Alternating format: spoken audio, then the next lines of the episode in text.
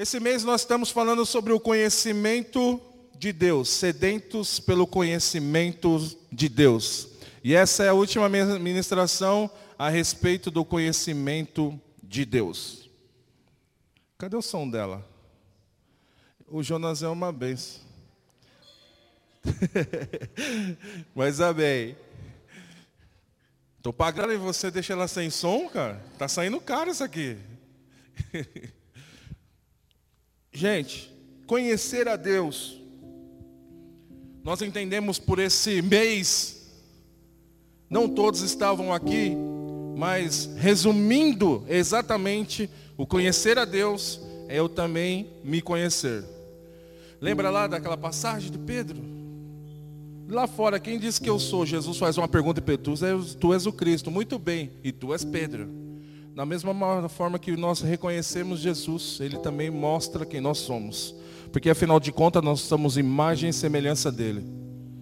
Então, quando eu conheço, Ele também me mostra e esse daqui é você também. Falamos por todo esse mês sobre o conhecimento de Deus. O conhecimento de Deus me traz direções. Vira para a pessoa que está do seu lado e fala para ela: o conhecimento de Deus traz direções. Feche teus olhos, por favor. Pai, é no nome de Jesus que nós estamos aqui nessa manhã, mais uma vez reunidos em Teu nome, para te conhecer cada vez mais, meu Deus. Por isso, nessa hora eu te peço, meu Deus, sela, Pai, a nossa mente com a Tua presença, Pai. Que nada venha roubar esse momento que é a tua palavra, Senhor. Que os nossos corações nessa manhã sejam uma terra fértil, Pai, para que a semente, que é a tua palavra, seja nessa hora plantada em nós, Pai, e venha dar fruto, Senhor.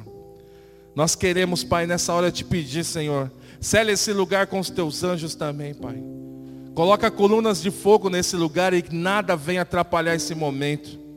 Nós declaramos que as preocupações, as agitações, Pai, nós lançamos sobre Ti as nossas ansiedades, nós lançamos sobre o Senhor. E declaramos, meu Deus, que aqui só o Espírito Santo de Deus tem total liberdade em nosso meio. Que caia por terra, Pai, tudo aquilo que se levanta contra a tua palavra. E, Pai, no nome de Jesus, eu declaro o quanto preciso do Senhor, o quanto preciso da tua graça, o quanto preciso para que nessa manhã, Senhor, a manifestação do Espírito Santo venha sobre a minha vida, Pai, através de mim, Pai. Por isso eu me consagro ao Senhor, pedindo a tua bênção, Pai, nesta manhã, Senhor, no nome de Jesus. Amém. O conhecimento de Deus me traz direção. E muitos dizem que, nossa, Glauco, estou sem direção, Glauco. Algumas coisas na minha vida não estão tá dando certo e está sem direção. E eu quero parabenizar o Jonas porque eu estou amando esse microfone agora. Só hoje? Poxa, meu. Ele é melhor, cara, que o outro. Não acha ouvir? Não sabe? Vem aqui falar para você ver se. É melhor, cara. Confia em mim, é melhor que o outro. O conhecimento de Deus me traz direção. E porque muitas das vezes eu estou sem direção? Porque eu estou sem comunhão. A falta da comunhão com Deus não, não é bom. Não ter comunhão com os irmãos também não é bom. A falta de comunhão me deixa sem direção. Então vira para a pessoa que está do seu lado e fala para ela: se você está sem direção, é porque você está sem comunhão. Fala para ela, é simples assim. A comunhão gera direção. A comunhão com Deus gera direção. Você quer repetir? Repete aí, Jonas, para ele então, vai. A comunhão gera direção. Salmo 25, versículo 14, não precisa abrir. O Senhor confia o seu segredo àqueles que o temem e os leva a conhecer a sua aliança. Se eu tenho comunhão com o Senhor, o Senhor vai mostrar segredos que Ele tem para mim.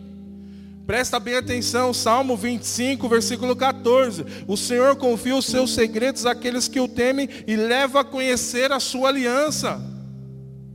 Então, se eu estou sem direção, é porque eu estou sem comunhão. Estando sem comunhão, não tem como o Senhor revelar os segredos dele a mim. Porque temer a Deus é obedecê-lo, é respeitá-lo. E ele leva a conhecer a sua aliança. Então o Senhor confia os seus segredos àqueles que o temem e leva a conhecer a sua aliança. Vira para você mesmo agora e fala: Eu preciso temer ao Senhor.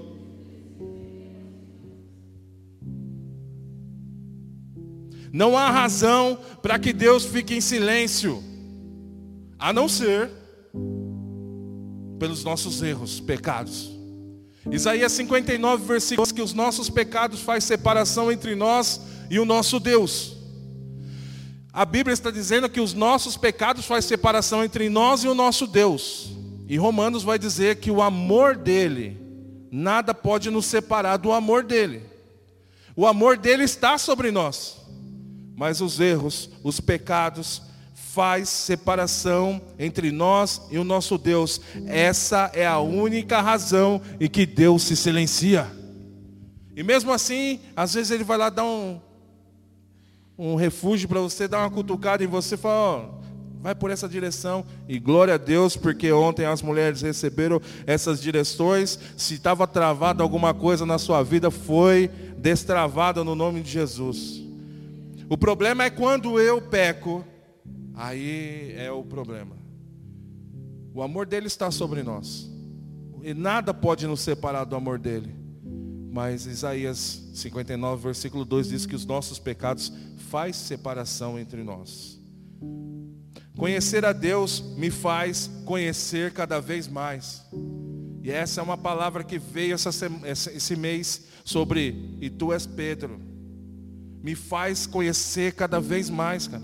Me faz eu saber das minhas limitações, me faz eu conhecer, cara. Conhecer a Deus, ele também faz com que nós conhecemos nós mesmos.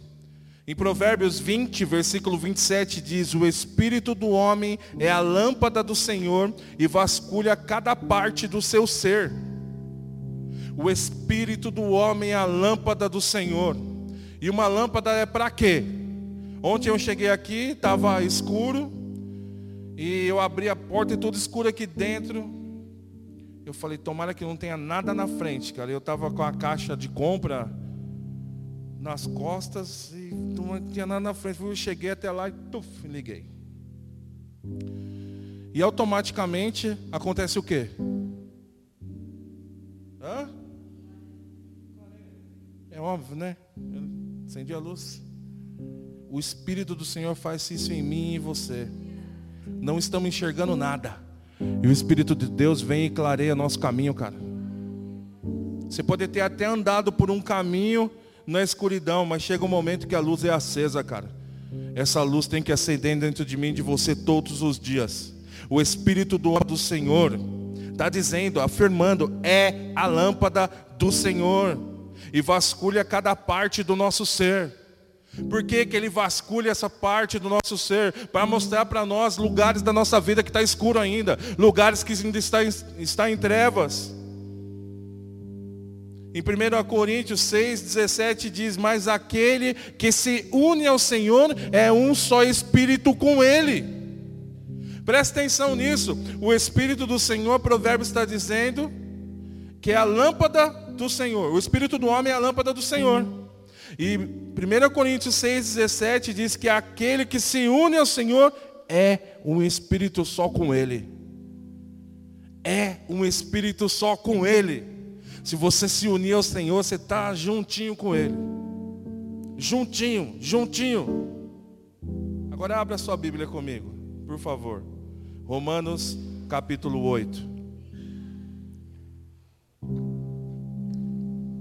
Romanos capítulo 8.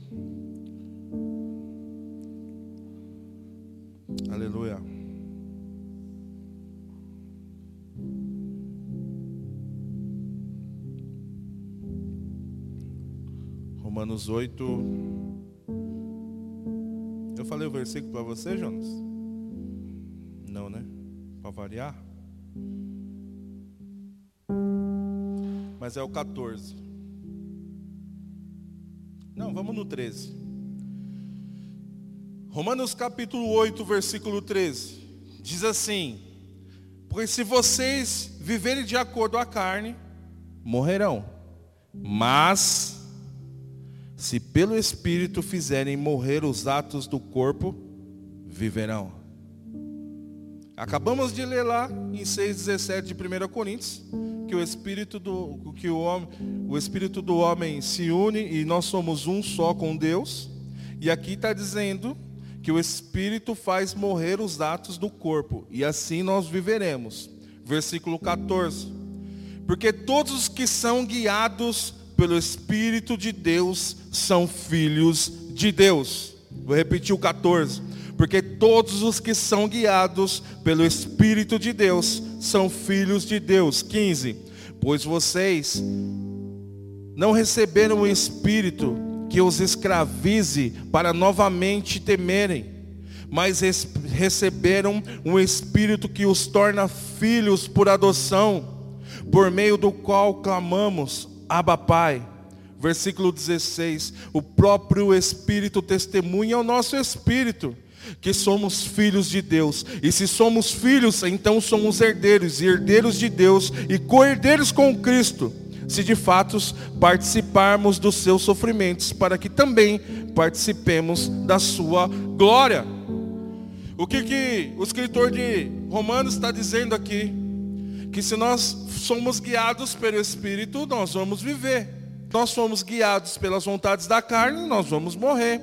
Então, se nós obedecermos a Deus, somos guiados pelo Espírito, somos filhos de Deus. E por sermos filhos de Deus, nós somos herdeiros de Deus e co-herdeiros com Cristo. De fato, participamos de seus sofrimentos para que também participemos da sua glória. Ou seja, ele vem adoçando. Você é filho de Deus, você é filho, mas saiba, por ser filho de Deus, você também passa por sofrimentos. E ele diz assim: para que também participemos da sua glória. Não tem como receber a glória de Deus sem sofrimento. Mas eu tenho que sofrer todos os dias, Glauco. Hum, é necessário. Porque se ficar muito bom, tudo bonzinho. Lembra lá, alguns cultos atrás, como nós falamos, que perderam Jesus lá na festa, os pais perderam ele na festa. Quando está tudo bem, a gente perde Jesus, cara. E nesse momento nós estamos entendendo que o sofrimento é necessário. É claro que ninguém gosta de sofrer. Vira para essa pessoa que está do seu lado, vê se ela tem cara de quem gosta de sofrer. Não, não tem cara de quem gosta de sofrer. Mas alguns momentos é necessário a gente passar por algumas coisas, cara. É necessário nós passarmos por algumas tribulações para nós recebermos a glória também de Deus, cara.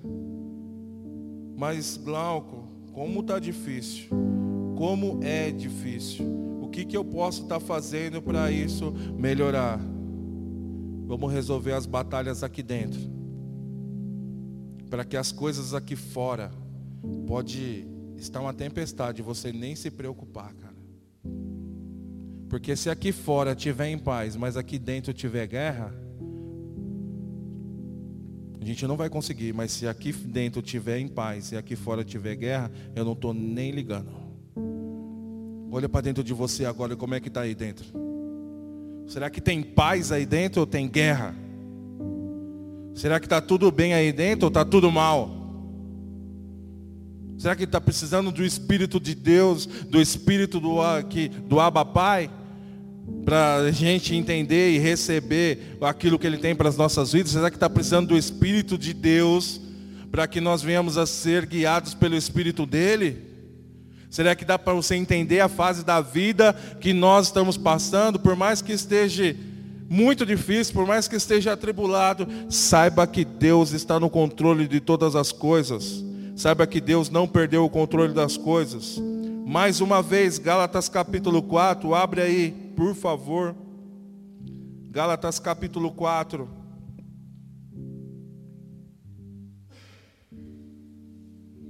Versículo 1.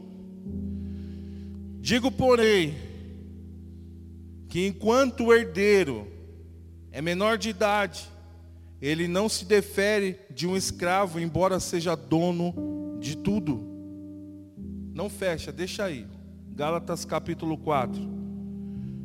Digo, porém, enquanto o herdeiro é menor de idade, ele nada se difere de um escravo, embora seja dono de tudo. Lá, nós acabamos de ler em Romanos capítulo 8 que somos herdeiros de Deus. Somos co-herdeiros com Cristo. Mas Gálatas está me dizendo que enquanto eu sou menor de idade, eu não tenho diferença nenhuma do escravo, embora seja dono de tudo. Será que não está na hora de a gente crescer, meu irmão? Amadurecer e entender as fases da nossa vida, entender tudo aquilo que me faz muitas das vezes voltar para trás e nunca mais voltar atrás, cara. Porque a Bíblia está dizendo aqui, enquanto o herdeiro é menor de idade, ou seja, enquanto ele não cresce, cara, enquanto ele não amadurece, enquanto ele não é transformado, enquanto ele não é edificado, enquanto não é liberto, ele não tem diferença de nada quanto o escravo, embora seja dono de tudo. Ou seja, para você receber uma herança, você tem que ser maior de idade. Quem aqui tem menos de 18 anos? Tem uma herança esperando para vocês. Eu profetizo, com 18 anos vocês vão receber uma herança financeira. Né? Amém? É só quem tem menos de 18. Não. 33 não. Já é dono da herança.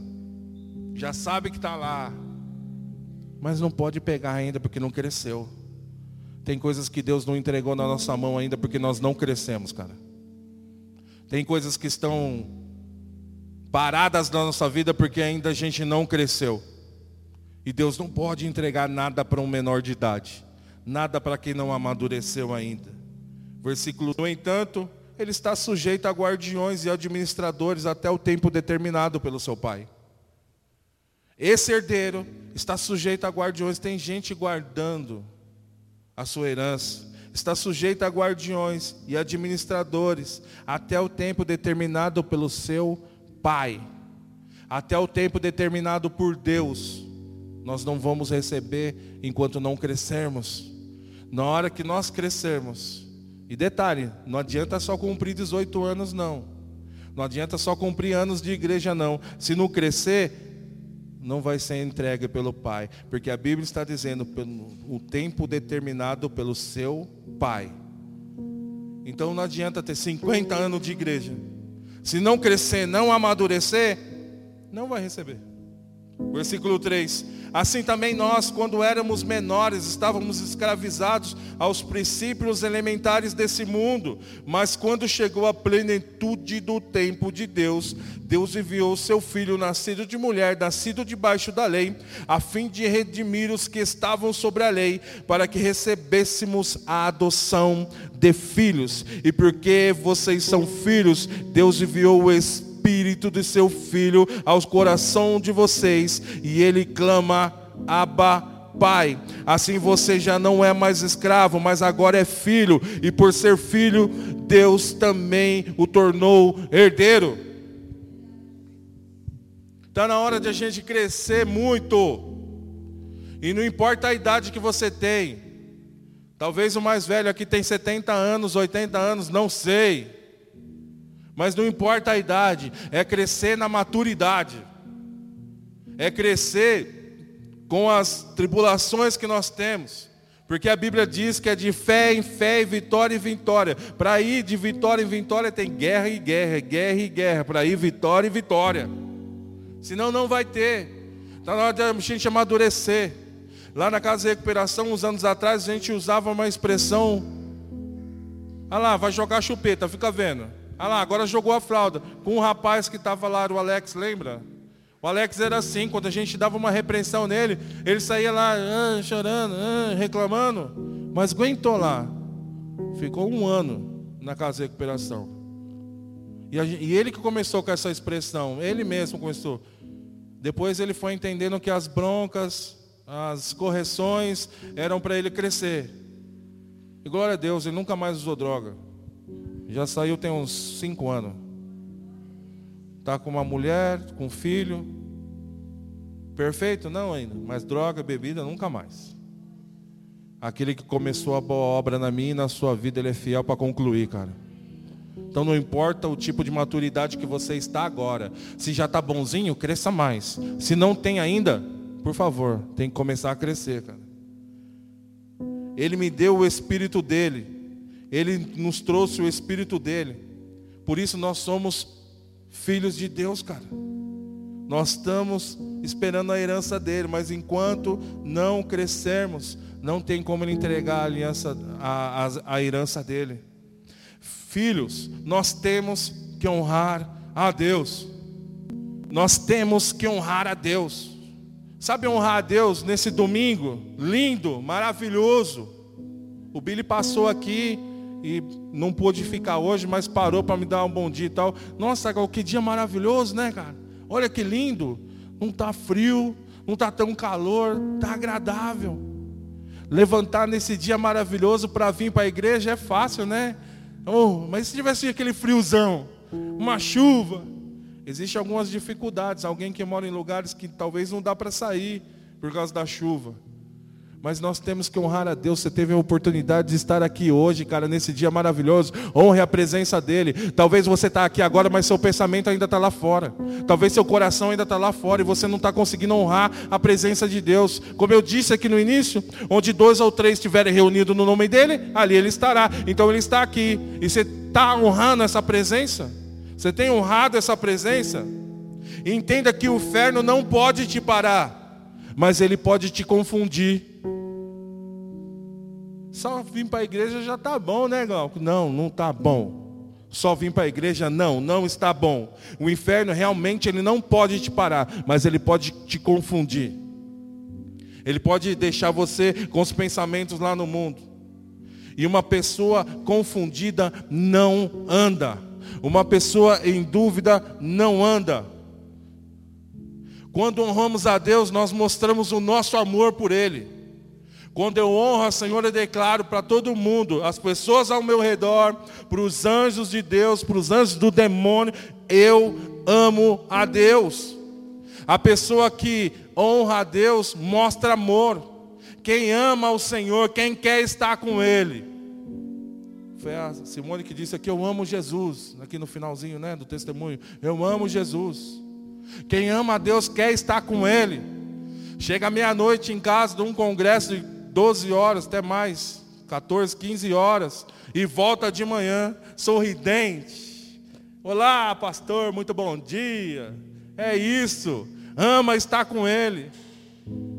Talvez, cara, semana que vem nós não tenhamos essa oportunidade, não sabemos o que vai acontecer, cara. E eu quero declarar que aquele que ama a Deus honra a tua presença. Se eu conheço a Deus verdadeiramente, eu não o desonro. Honrar a Deus é algo extraordinário.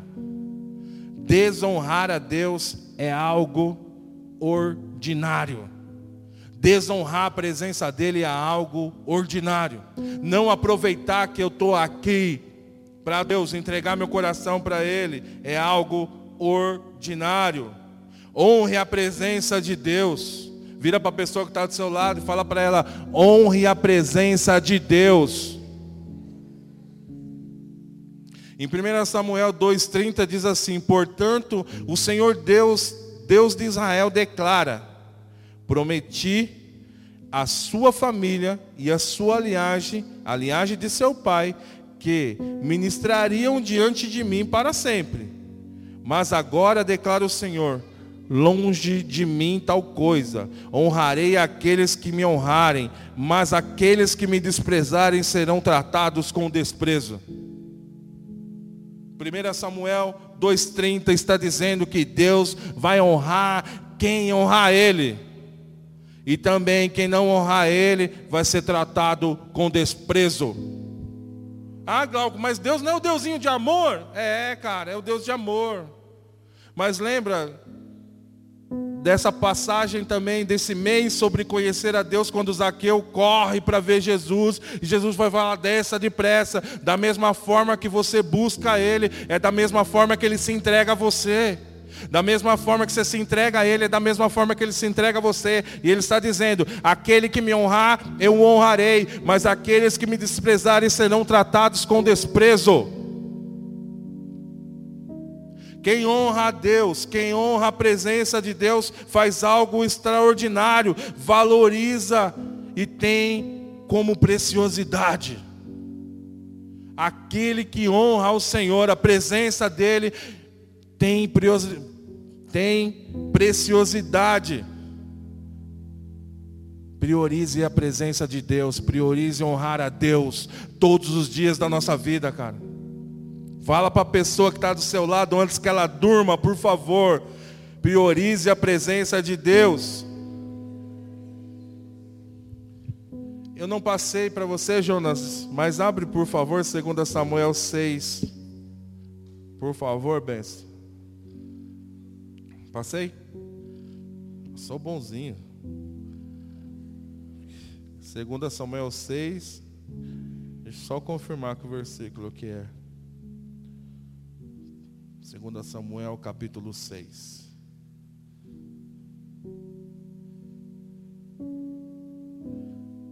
Versículo 14.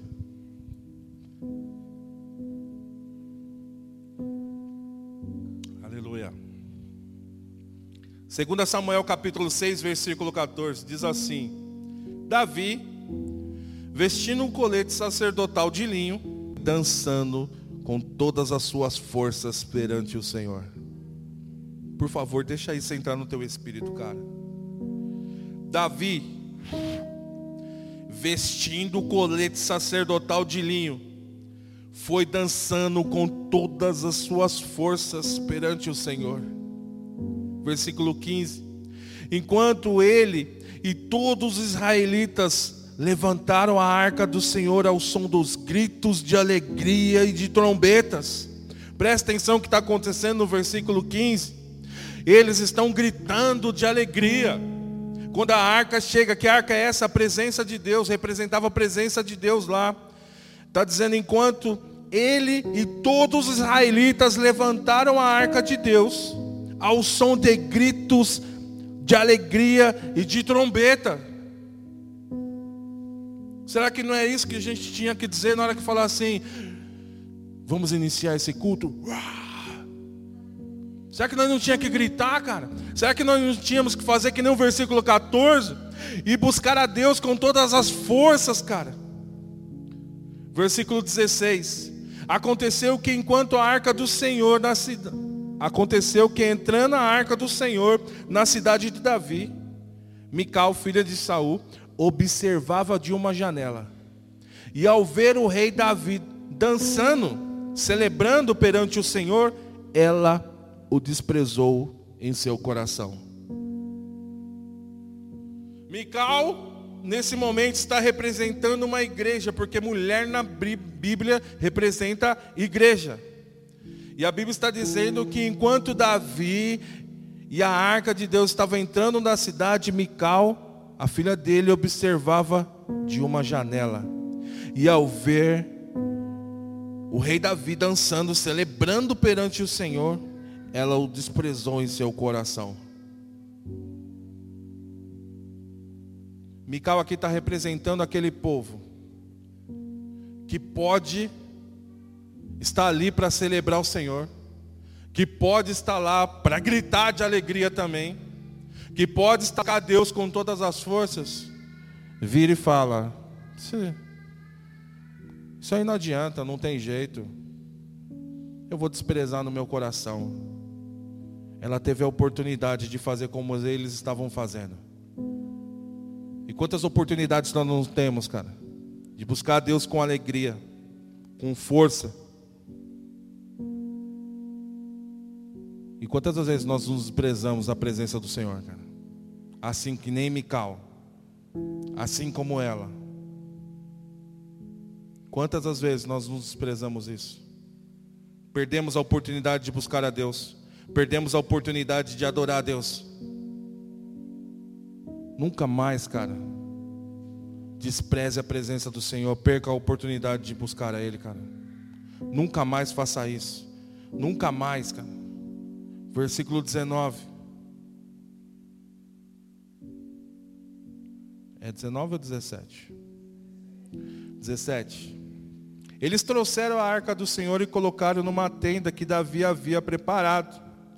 E Davi ofereceu holocaustos e sacrifício de comunhão perante o Senhor. Após oferecer os holocaustos e os sacrifícios de comunhão, ele abençoou o povo em nome do Senhor dos Exércitos e deu um pão, um bolo de tamaras e um bolo de uvas passas a cada homem e a cada mulher israelita. Depois, todo o povo partiu para a casa, para sua casa.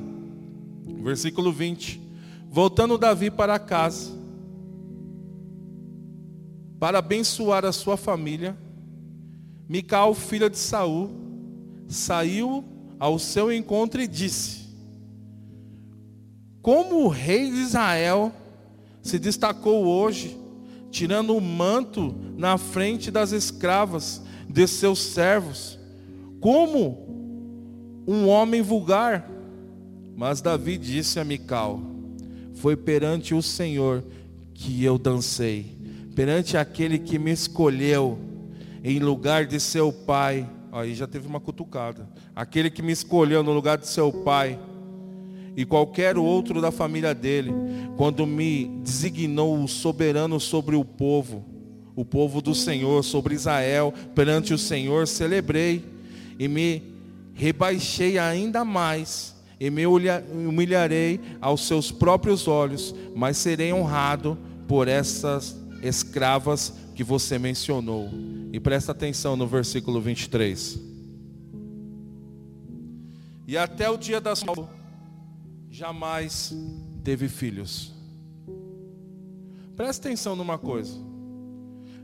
Tem algum momento desse texto que a gente está falando sobre uma mulher estéril, ou uma mulher que deu à luz e o filho morreu? Algum momento desse texto está nesse contexto? Não.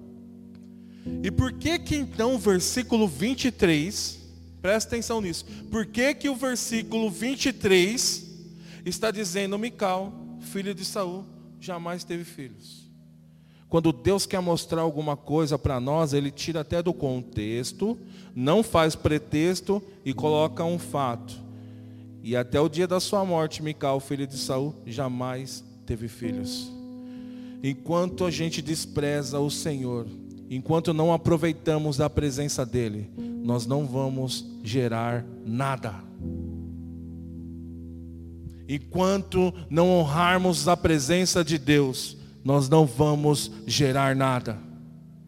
Enquanto não crescermos na presença de Deus, nós não vamos conseguir gerar nada. Esse é o esboço já, benção? Já está pronto?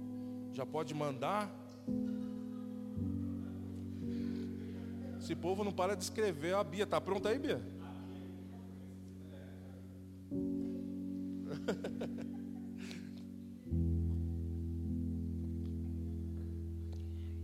Quem é você nessa manhã?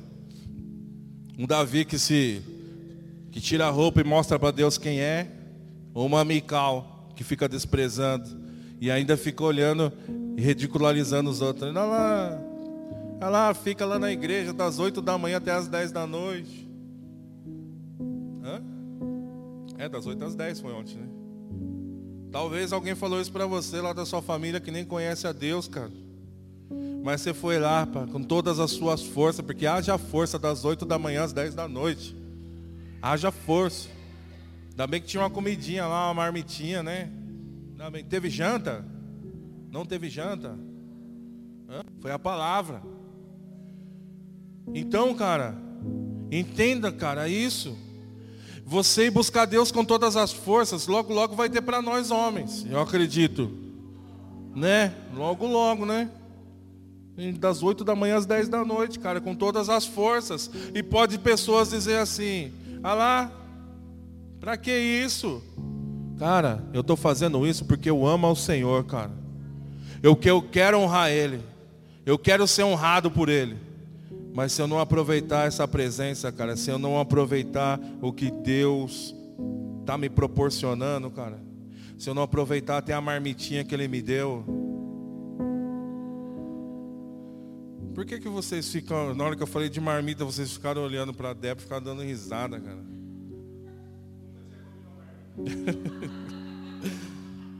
Mentira, ela comeu marmita já. Ontem. Claudião, tem gente nessa igreja que comeu uma primeira marmita na vida ontem. Fala para ele quantas nós já comemos, hein, Marcão? Né, Josias? Quantas marmitas nós já não comemos, né, Josias? Muitas, né? Ainda bem que o Clovão está aí hoje, que ele vai preparar lá um, um, um miau, não vai não? Clovão é bom no churrasco, hein? Vai levar um boi, Claudião, o Clovão, porque hoje tem uma reunião aqui, não vai dar para ir para lá, viu? Mas pelo que eu fiquei sabendo, você vai pegar folga segunda e terça também? E vai continuar?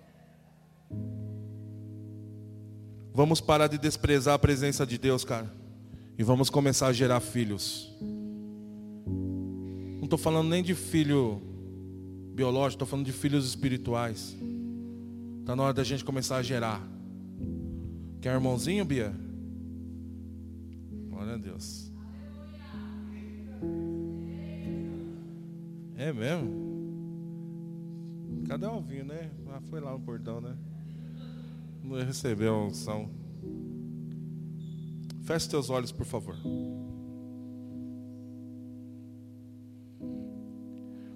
Nessa manhã, a unção do Senhor para nós gerarmos filhos está aqui, cara. Nessa manhã, a unção do Senhor para nós honrarmos a Ele está aqui. Nessa manhã, a oportunidade que eu tenho de honrar o Senhor, eu estou tendo, você está tendo. Aquele que honra o Senhor declara o amor por Ele. Aquele que busca o Senhor com todas as forças vai ser honrado por Ele. Mas aquele que o desprezar também, Deus vai desprezar. Talvez você não esteja nem tão afim de buscar a Deus, talvez você não esteja nem afim de continuar vindo para a igreja, mas nessa manhã o Espírito dele, o Espírito que me faz clamar, Abba Pai, de eu ser filho, está aqui nessa manhã declarando: Eu renovo as tuas forças. O Espírito de Deus está aqui nessa manhã declarando: Eu vou fazer você gerar filhos. Eu vou fazer você se renovar. Por isso, nessa manhã eu declaro sobre a minha e a sua vida que tudo aquilo que está morto.